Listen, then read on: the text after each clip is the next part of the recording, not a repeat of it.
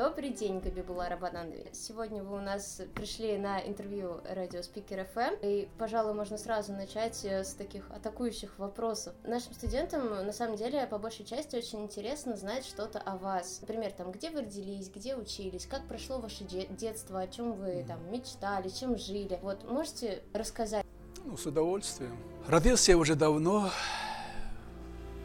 в Дагестане, в горном ауле. До пятого класса учился в этом ауле. Потом, ну, так жизнь сложилась, что я воспитывался у бабушки с дедушкой с материнской стороны. Дедушка был религиозно очень образованный человек, и я постоянно наблюдал, как он много читает, был очень прогрессивно мыслящий. И, естественно, меня ориентировал не на религиозное образование, а на светское образование. Я запомнил его слова, что современный век – это век стола и карандаша, имея в виду, что надо связать э, свое будущее с хорошим образованием. И после четвертого класса он меня перевел учиться в районный центр. Маджалис – это очень большое село. Там две школы. Одна была школа горянок со всей республики. Девушки там учились отдельно. И я вот с пятого класса, а если быть точнее, со второго полугодия четвертого класса, в общем-то, воспитывался в интернате. Это было очень многонациональное село. Вообще, вы знаете, на Дагестане это страна гор и гора языков. Там 33 народности, которые говорят на 76 диалектах. Это вот за гору, это село, даже если это вот к твоей народности, ты можешь их не понять. Вот. Поэтому у нас э, был литературный язык, я даргинец по народности. Да. Литературный язык, он существенно отличался от моего родного, так сказать, вот, наречия. И, конечно, если я учился, вот забегая вперед, могу сказать, если по русскому языку у меня всегда были отличные оценки, а по, родной, по родному языку не всегда это получалось на таком же уровне. Но это отдельная история. Ну вот я э, вот в этой средней школе, Маджалийской средней школе, в интернате и закончил школу. Там э, там были все ребята из достаточно бедных семей. Вообще все жили бедно в то время. Атмосфера была очень такая дружеская, теплая, очень честная. Вот я бы хотел сказать. Я учился отлично, я закончил школу с, одним, с одной четверкой по а, русской литературе, как ни странно. Тоже отдельная история. Ну, как раз 69 год, это был, э, отменили серебряную медаль в этом в том году. И вот я без медали лишился льгот, когда, которые были, так сказать, для тех, кто заканчивал школу с золотой или серебряной медалью. Ну, в школе а, я тоже увлекался общественной работой, был секретарем комсомольской организации школы. Школа у нас была очень большая. Во многих горных селах э, не было средних школ, были только э, школы э, или начальные, или до восьмого класса. Продолжали уже, если кто хочет учиться там в девятом, десятом, одиннадцатом классах, они переезжали в районный центр. Ну, после, ну, естественно, уже в старших классах и учителя рекомендуют, и сами ребята задумываются о том, куда поступать, э, что делать. Но, естественно, очень э, сложно э, выбрать будущую профессию. Такая задача передо мной стояла были советы там друзей, товарищей, учителей. И вот почему-то я э, захотел поступить на философский факультет Московского университета. Ну, тогда экзамены в Московский университет принимали на месяц раньше, чем в других вузах. Я просто в силу неинформированности, наверное, и, что-то я, когда приехал сдавать документы, меня их не приняли, потому что э, у меня не было оценки по иностранному языку, а там вступительный экзамен был по иностранному языку. К сожалению, вот мы не изучали в силу отсутствия учителей да, иностранных языков, мы не изучали иностранный язык в школе. Ну, вообще, школа мне э, еще запомнилась одним, конечно, вот, вот в горном селе у нас русский язык э, преподавала русская учительница. Тогда было много русских учителей, и, э, конечно, азы русского языка э, очень интересно мы постигали. Ну, например, да, вот я помню, у нас была Валентина Петровна, учительница вот, русского языка. Мы ни слова не знали. Ну, как изучали? Вот она принесет сахар, вот показывает. Вот сахар какой формы бывает? Вот кусковой, да? Комковый еще раньше был такой э, сахар э, большими комками, даже специальные щипцы были, чтобы его раскалывать этот сахар. Цвет какой? Белый. Ну-ка давайте попробуем. Вот представляете, всем, всему классу она раздавала по кусочку сахара, пробовали на вкус. Какой вкус? Значит, сла- свойство какое? Сладкий, да, сахар. И вот таким образом там и мы вот изучали русский язык, я вам хочу сказать, что это были очень хорошие уроки. И вот если вы обратили внимание, из всех народностей э, вот Северного Кавказа дагестанцы лучше всех знают русский язык. Особенно вот мое поколение еще, может быть, э, чуть чуть-чуть моложе, когда не было преподавателей ну, своей национальности. Да, потом они появились, и, конечно, качество преподавания русского языка значительно упало. Вот это большая сегодня проблема. Это одна причина. И вторая причина – русский язык был языком межнационального общения, потому что вот все народности, там 33 народности, они говорят на разных языках, и только через русский язык можно было общаться, это тоже требовало соответствующего отношения к изучению русского языка. Но потом я, а, естественно, в Московский университет, философский факультет, ничего не получилось. И совершенно случайно мне секретарь райкома комсомола, а я был членом райкома комсомола, там вообще был известный человек, э, хотя школьник э, в то время в районе, он э, посоветовал мне вот Куйбыш, плановый институт. Почему? Я по силу своей склонности, я прекрасно понимал, что у меня нет склонности к техническим наукам, да, а вот мне всегда нравились вот общественные науки, гуманитарные. И, в общем, он организовал говорю, это судьба просто, совершенно случайно. Он организовал мне, э, тогда была такая форма подготовки национальных кадров, направляли их в ведущие университеты России, институты, чтобы они, обучившись там, возвращались в республику и начали, работали там. Вот направление Совета министров республики, вот в Куйбышевский плановый институт. Но экзамены сдавали там было на одно место четыре человека, конкурс был, это не просто так. В общем, я этот конкурс выдержал, приехал сюда, и так э, вот совершенно случайно стал студентом Куйбышевского планового института. Выбрал я специальность планирования народного хозяйства. Считаю, что поступил очень правильно. Вначале было очень трудно учиться, очень трудно учиться.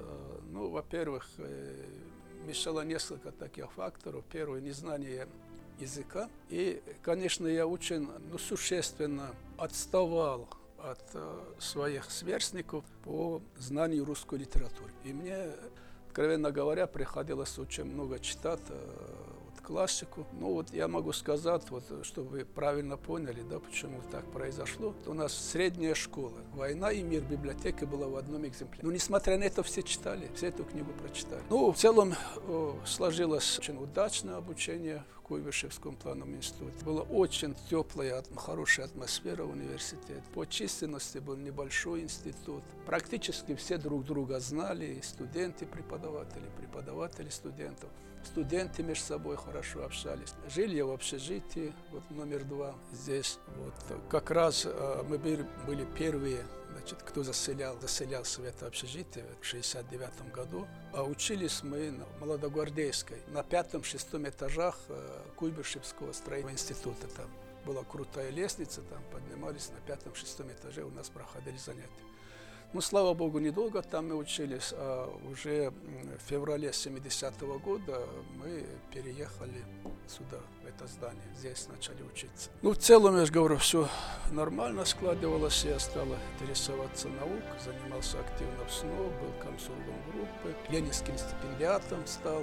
И после окончания института меня оставили работать на кафедре планирования народного хозяйства. Поступил в аспирантуру, с аспирантуры призвали в армию, послужил в армии, вернулся, продолжил обучение в аспирантуре. Тоже интересно вот, выбор темы научного исследования и вообще судьба. Я как-то прочитал одну книгу академика Гамбегяна Абила Гезовича. И вот она начиналась так. Трудовые ресурсы – альфа и омега всего. Начало и конец всего. Да. Я стал этой темой интересоваться, начиная практически с первого курса. И потом я совершенно случайно тоже э, прочитал э, одну монографию. Как оказалось, автор этой монографии тоже поделившись с деканом нашего факультета, был Герасимов Виталий Георгиевич. Он говорит, а я его знаю, он наш выпускник, мы с ним в одной футбольной команде играли. Ну, короче говоря, нашел я адрес института, где он работал, в Москве. И на третьем курсе, когда э, тогда многие ребята э,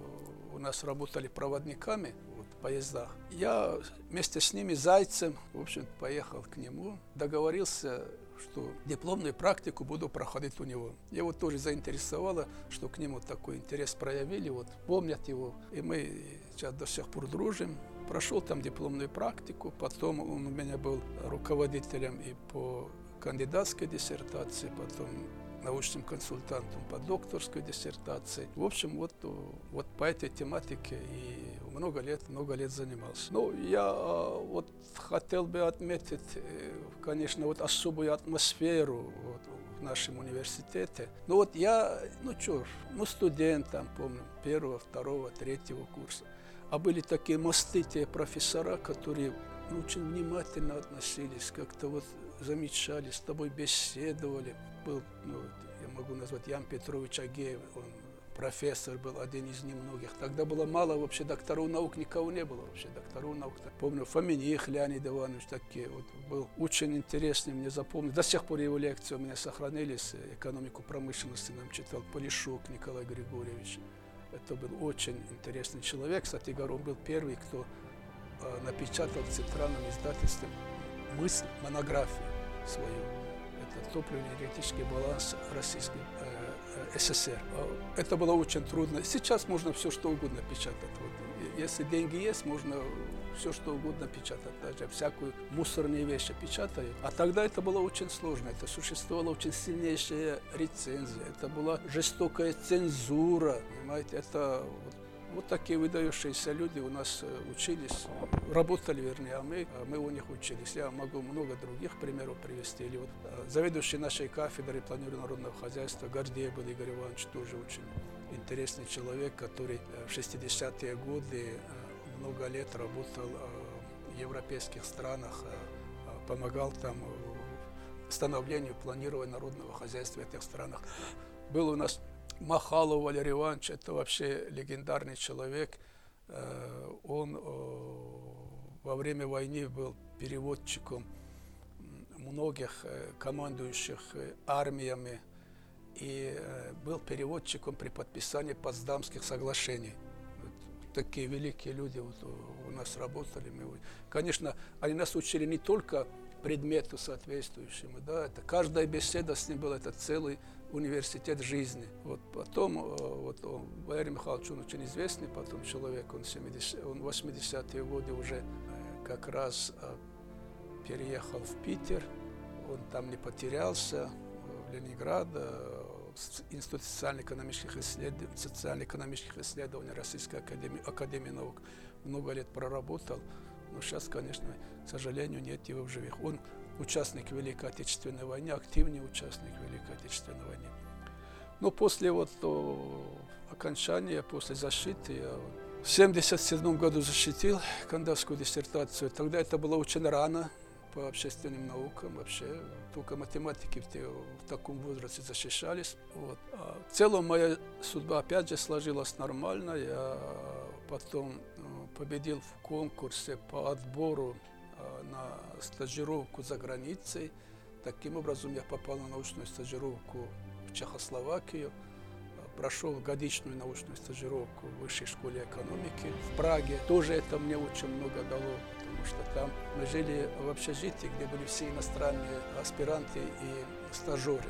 Это взаимное общение, это новое вообще видение жизни. Там все были представители стран с рыночной экономикой. Да. Это была вообще бесценная информация, еще раз говорю, это целый университет жизни. Так вот, ну, потом вернулся, обстоятельства сложились таким образом, что в 1984 году меня избрали заведующим кафедрой планирования народного хозяйства. Проработал в этой должности до 90 -го года. Потом меня... Мой, э, наша кафедра была научно-исследовательская лаборатория э, на Галактионовской 118, и наша кафедра вела региональную тематику. Мы фактически были филиалом Центрального научно-исследовательского экономического института при Госплане РСФСР, вернее не филиалом, а субподрядчиком выполнения научно-исследовательских работ. Было очень много интересных экспедиций, даже мы, будучи студентами, участвовали в этих экспедициях по разработке схем развития размещения производительных сил, по разработке схем расселения населения. Этими экспедициями такой увлекательный человек. Была Татьяна Александровна Александрова, заведующая кафедрой экономической географии.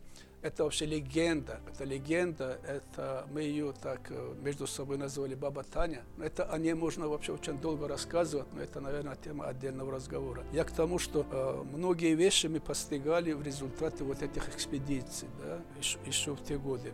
И э, должен сказать, что вот э, руководство института, Носков Анатолий Иванович, он, конечно, сыграл большую роль в моей судьбе. Они очень доверяли молодым, очень доверяли. Я вот помню, я только защитился в 1977 году, и э, уже в начале 78 года он меня приглашает и говорит, вот есть Госплан нам поручает разработку автоматизированной, участвовать в разработке автоматизированной системы плановых расчетов Госплана РСФСР. Блок труды кадры. Ну, так я трудовыми ресурсами занимался. Возьметесь, естественно, я это боязно. Во-первых, это, тогда это было очень модно, разрабатывали. Э, это фактически э, внедрение цифровых технологий разработку народно-хозяйственных планов. Ну, я ну, немного сопротивлялся, но тем не менее он меня убедил, и мы взяли за эту тему в 1978 году. Я считаю, что мы успешно с этой темой справились, э, и это дало основание э, вот этому институту Госплана нам давать другие темы в этом направлении. Мы с ними вплоть до 90-го года активно сотрудничали, пока не был ликвидирован там Госплан со всеми его институтами. Много других тем мы выполняли. Э, вот это наша научно-исследовательская экономическая лаборатория. И э, эта лаборатория воспитала будущего губернатора Титов Константинович руководили этой лабораторией какой-то период времени. Э, мы много студентов, вот я же говорю, мы, будучи студентами, участвовали в этой, этих экспедициях, в этих темах э, по сбору материала. Это сейчас вот говорят о развитии Самарско-Тольяттинской агломерации, тогда его называли Тольятти-Жигулевский промышленный узел. Это было связано с тем, что размешал, в 1966 году начали строить э, Волжский автомобильный завод. И, конечно, это было самое крупное предприятие в мире впоследствии стало. И э, это оказало гигантское влияние на развитие сопредельных территорий, да, и на развитие области не только. Ну, вот достаточно сказать, что 90% населения Тольятти в те годы формировалось за счет мигрантов. В том числе обезлюдили наши села, малые и средние города. Это, кроме плюсов, принесло и немало, так сказать, минусов в плане пространственного развития нашей губернии. И вот в 90-м году меня, мы вот в результате этих исследований, мы часто, еще раз говорю, писали, не стеснялись, писали аналитические записки, обком партии, там был исполком, проблемные записки, они нам давали разработку тем по обоснованию перспектив развития нашей области и так далее. Мы таких много исследований выполняли. И вот я уже в 1984 году, как стал заведующим кафедрой, всеми этими темами руководил. И меня, естественно, знали и в волсполкоме, и в обкоме партии. Э, выступал, приглашали на совещания, разрабатывали стратегию Куйбышева. Ну, много э, подобных документов. И в 90 году, когда были, выдвигали депутатов Верховный Совет РСФСР, тогда еще, и коллектив нашего университета выдвинул меня, когда коллектив выдвигали. Причем была жесткая конкуренция, я заведующий кафедре, а у меня э, соперником был проректор по науке, светлая память, Курочкин значит, Владимир Константинович. Ну, к сожалению, у меня какого-то административного ресурса не было, никаких ресурсов не было, и, конечно, в выборе тогда выиграл начальник главного управления внутренних дел по Самарской области. Ну, потом в 90-м году меня пригласили работать заместителем председателя горисполкома. Возглавить была плановая комиссия городского исполнительного комитета. Я ее возглавил и не, проработал чуть больше года. И когда губернатором, первым губернатором Новой России в Самарской области стал Титов Константинович указом Ельцина 31 августа 1991 года. И э, он меня пригласил э, своим первым заместителем и возглавить финансово-экономический блок. И так я там проработал до более 20 лет. И э, в 2011 году, ну, я, честно говоря, я уже устал от этой работы. Эта работа очень напряженная, очень тяжелая. Мы много-много сделали. Вообще область стала лидирующей по многим социально-экономическим показателям, по качеству подготовки управленческих решений. К нам приезжали за опытом то мы проводили научные конференции, выпускали книги, издавали разного рода материалы. Но вот достаточно сказать, мы были инициаторами проведения а, вот, конференции по, перспектив... по актуальным проблемам социально-экономического развития регионов. Потом инициировали разработку стратегии регионального развития в те годы еще. И когда Кириенко стал полномочным представителем президента в Приволжском федеральном округе, им это очень понравилось э, и э, стал тиражировать каждый год разным, в разных субъектах федерации, входящих в Приволжский федеральный округ, стали проводить эти конференции. Потом э, конференции, конкурс инновационных социальных проектов. Ну, еще, конечно, когда многие вообще не знали, что такое кластер, мы стали проводить межрегиональный форум «Кластерная политика. Основа инновационного развития национальной экономики». То есть самарская инициатива, кластерная политика, основа инновационного развития национальной экономики. К нам со всей страны люди приезжали. И до буквально до последних лет э, эта конференция ежегодно проводилась. Но в последние годы, когда был губернатор Меркушкин, перестали его проводить, эту конференцию. Много таких инициативных вещей было. Мы еще, когда был Ельцин президентом, э, я Чернобырдин был председателем правительство Российской Федерации сумели э, благодаря усилиям вот, команды Титова принять указ президента и постановление правительства о социально-экономической поддержке Самарской области. Это те льготы, те ресурсы, которые дополнительно были выделены Самарской области, позволило, э, во-первых, э, в корне изменить межбюджетные отношения с Российской Федерацией мы вышли э, значит, увеличить темпы экономического роста за счет создания новых рабочих мест, за счет инвестирования, э, увеличения э, бюджетных инвестиций в экономику, да и привлечения крупных инвесторов. А Самарская область по частоте упоминаний в зарубежной прессе занимала в стране первое место тогда. Нам вообще шли инвесторы, и это обеспечивало экономический рост это были годы наибольшего подъема в экономике э, в сравнении с другими регионами Российской Федерации. Прочно вошли в первую пятерку э, по объему валового регионального продукта на душу населения, по розничному товарообороту на душу населения. Второе место в России э, стали занимать. Это, это показатель уровня жизни. Понимаешь, если у тебя есть покупательная способность, да, платежеспособный спрос, ты значит, хорошие доходы, да, и много других интересных вещей здесь можно сделать, и за счет чего это обеспечивалось. И я вот э, удовольствием вспоминаю вот годы работы с такими интересными людьми, и как Титов, и члены его команды э, в Белом доме. Но когда уже в 2011 году я задумался, думаю, надо уже поменять место работы. И так получилось, что как раз тогда по достижению предельного возраста Александр Петрович Жабин освобождал место ректора. И я принял участие в выборах ректора. И вот так стал ректором нашего университета. Ну вот сейчас должности исполняющего обязанности, сейчас я нахожусь в последние дни. Вот избран, вы знаете, новый ректор – да, с собранием трудового коллектива сейчас проходит процесс согласования в соответствующих структурах и в ближайшее время вот приступ к должности. Вот я считаю, что за период руководства, моего руководства университетом мы укрепились по всем направлениям. Вообще материально-техническая база стала совершенно качественно другой. Благоустройство территории, это внешние, так сказать, признаки. Да. Ну, вы видите, да, фасад совершенно новый, внутреннее убранство. Появилось озеро там вместо городской свалки. Построен э, физкультурно-оздоровительный комплекс с плавательным бассейном. Все общежития отремонтированы. Приобретены новые компьютерные классы, новые информационные технологии, программно-технические комплексы. Обновилась библиотека. Ну, какую сферу не возьми,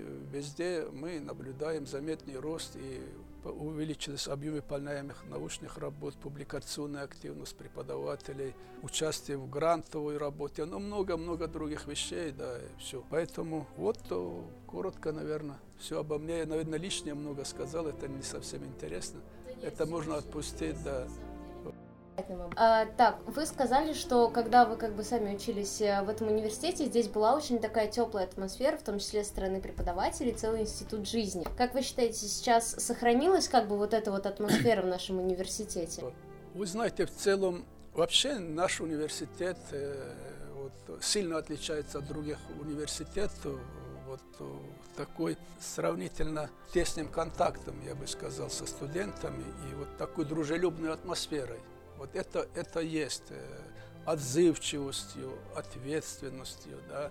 Вот, вот эти, конечно, традиции. Но одно дело, когда коллектив огромный, да, вот, и, естественно, всех не запомнишь, да, со всеми не пообщаешься. А другое дело тогда масштаб, масштаб просто был института маленький, конечно. И мы все были узнаваемы, ну, ты никуда не спрячешься. Еще, я считаю, была очень одна хорошая вещь, э, вот, э, которой сейчас нет, конечно, это мы ведь учебный год начинали на картошке. Мы целый месяц, весь первый курс, вот когда я учился и второй курс, мы занимались уборкой картофеля в совхозе. Коммунар, вот здесь Красноярского района, потом Кошкинском районе. Вот это помогало нам очень правильно строить межличностные отношения со всеми, с, с другими студентами. Мы все на поле, мы все друг друга видим, мы все открыты друг перед другом, там не спрячешься, там, понимаете?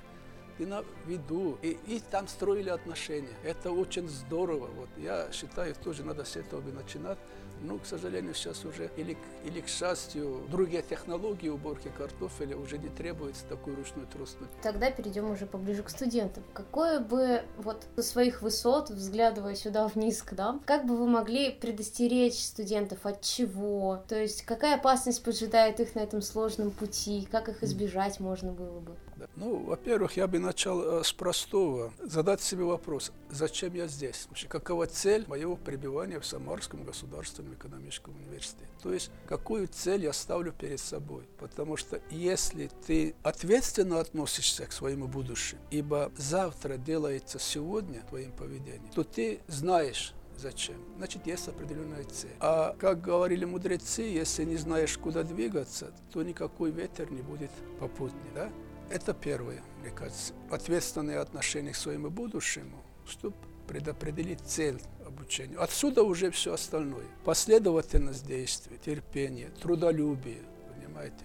Это вот ничего здесь нового нет. Это базовые вещи, чем должен руководствоваться, руководствоваться каждый молодой человек. Понимаете? Поэтому и, конечно, много надо работать. Очень, э, наверное, что-то особого придумать здесь невозможно. И, конечно, фактор времени играет. Дело в том, что то, что ты упустил сегодня, наверстать завтра уже в наше время невозможно. Настолько э, велик информационный поток, учитывая, что время – это ресурс необратимый, надо время использовать очень эффективно. И когда э, пытается, э, вот многие же студенты как делают, они э, не сдали одну дисциплину, да, экзамен по одной дисциплине, начали изучать другую дисциплину. В итоге ведь курс построен определенной преемственности, да, и незнание предыдущего предмета о чем говорит? О том, говорит о том, что у тебя нет фундамента для знания будущего. А следовательно, ты не можешь получить системные знания. Системные знания от суммы знаний чем отличаются? Сумма знаний есть сумма знаний, которые ты, они не связаны между собой. Они э, со временем свойства памяти человека забывают,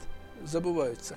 А если ты получаешь системные знания, а система обладает свойством саморазвития, оно тебе, это уже у тебя потребность постоянно учиться, получать новые знания. И э, это уже не случайно говоря, сейчас э, непрерывное образование – это необходимые условия вообще.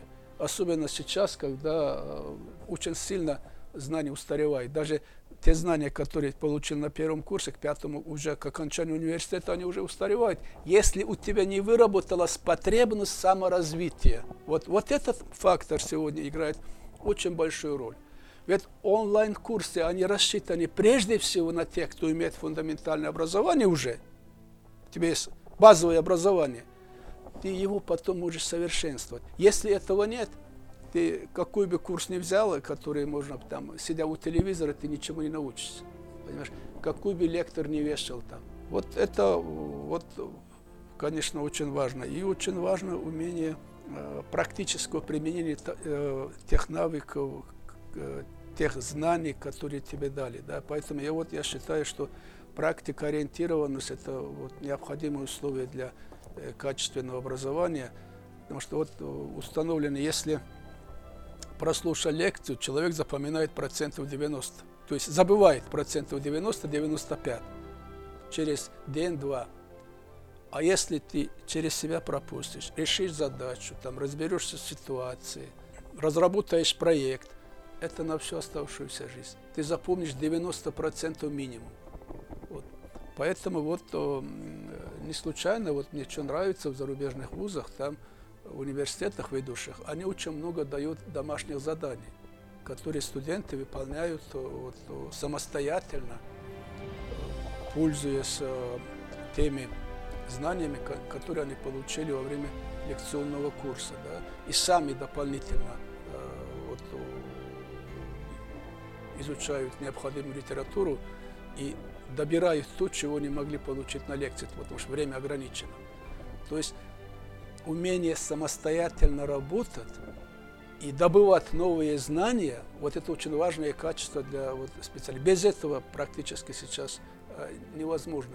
Настолько много информации, что за э, период нахождения в университете на занятиях, да, ни один преподаватель этого дать не сможет, физически просто. Поэтому здесь требуется очень серьезная, ответственная работа самого студента. Сейчас вы покидаете пост ректора, и вот такой вопрос. Е- остались ли у вас какие-либо задумки, которые вы не успели реализовать, хотели бы реализовать? Вот что-то в таком роде?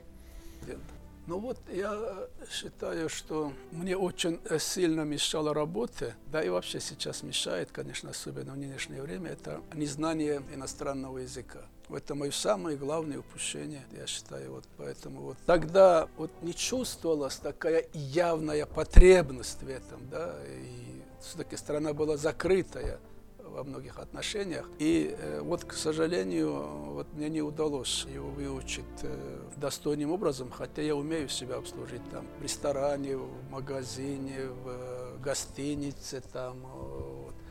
а чтобы читать э, вот, в оригинале литературу и э, выступать на профессиональные темы там, с докладами на конференциях, к сожалению, вот этого, этого уровня у меня нет. А в новых условиях, э, когда весь мир открыт, да, и очень много нового можно познать в языке оригинала, вот тоже, если знаешь английский язык, конечно, это серьезное упущение. И в плане научной работы приходится переводить, нести дополнительные затраты, даже свои статьи переводить, чтобы опубликоваться в зарубежных журналах, это надо кому-то заплатить за перевод тоже. Вот, вот я бы сказал, вот это, конечно, очень большое, большое упущение, и я бы вот молодежи посоветовал вот этого избег... ну, стараться, чтобы изучить на должном уровне иностранные языки. И я вот сейчас вижу, что наши ребята практически уже с этой задачей справляются. Большинство из них свободно владеют языками. Потому что мы направляем на учебу сейчас за границей, это и по программам двух дипломов, и по включенному обучению, и на стажировке, и ребята выдерживают тесты, которые они сдают в зарубежных университетах. Особых нареканий практически нет. Вот что хотела спросить поконкретнее. Для студентов ваше напутствие понятно. А вот именно в плане университета какие-то ваши задумки все-таки, может быть, осталось что-то, что не доделали, так скажем, или еще что-то? Ну, я считаю, что в целом мы двигались в правильном направлении. Э, мы э, в пределах э, наших ресурсных возможностей мы сделали все. Конечно, хотелось бы больше, конечно, хотелось бы больше. Ну, я считаю, что мы находимся сейчас в хорошем тренде. По рейтинговым оценкам мы стали нами, нами, уже номинированы уже в международных рейтингах, чего никогда не было. Да, мы уже э, среди университетов стран БРИКС, э, находимся во второй сотне. Это очень хороший показатель.